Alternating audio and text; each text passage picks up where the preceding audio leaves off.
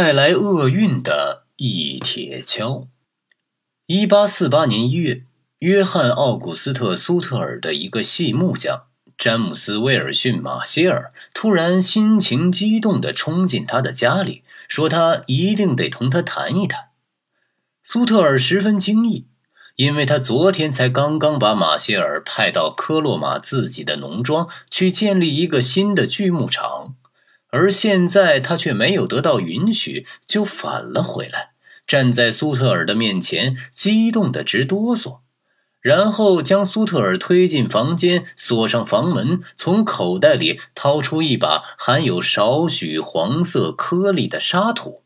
他说：“他昨天掘地时，突然注意到这种奇怪的金属，他认为这就是黄金，可是别人却嘲笑他。”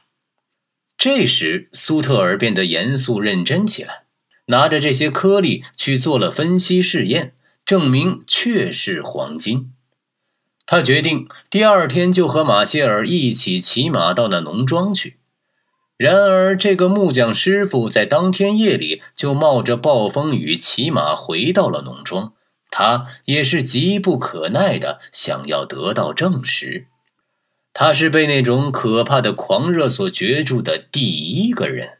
不久，这种狂热震撼了整个世界。第二天上午，苏特尔上校到达科洛马，他们堵截水渠，检查那里的泥沙。人们只需用筛滤把泥沙稍微来回摇晃几下，亮晶晶的黄金小粒就留在黑色的筛网上了。苏特尔把自己身边的几个白人召集到一起，要他们发誓对此事保守秘密，直至锯木厂建成。然后他骑马回到自己的农庄，虽然他神情坚毅严峻，内心却无比兴奋。据人们记忆所及，迄今为止还没有人能如此轻而易举地得到黄金，黄金竟会完全暴露在地面上。而这片土地却是属于他的，是他苏特尔的财产。看来这一夜真好像胜似十年，他成了世界上最最富有的人。各位听友们，如果觉得不过了了读的还不错，可以先关注我，再点赞和评论，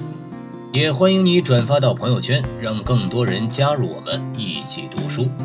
最后呢，不过了了还要特别向打赏过的听友们说一声，谢谢你们的支持，我会继续给大家提供更多的好节目、好声音。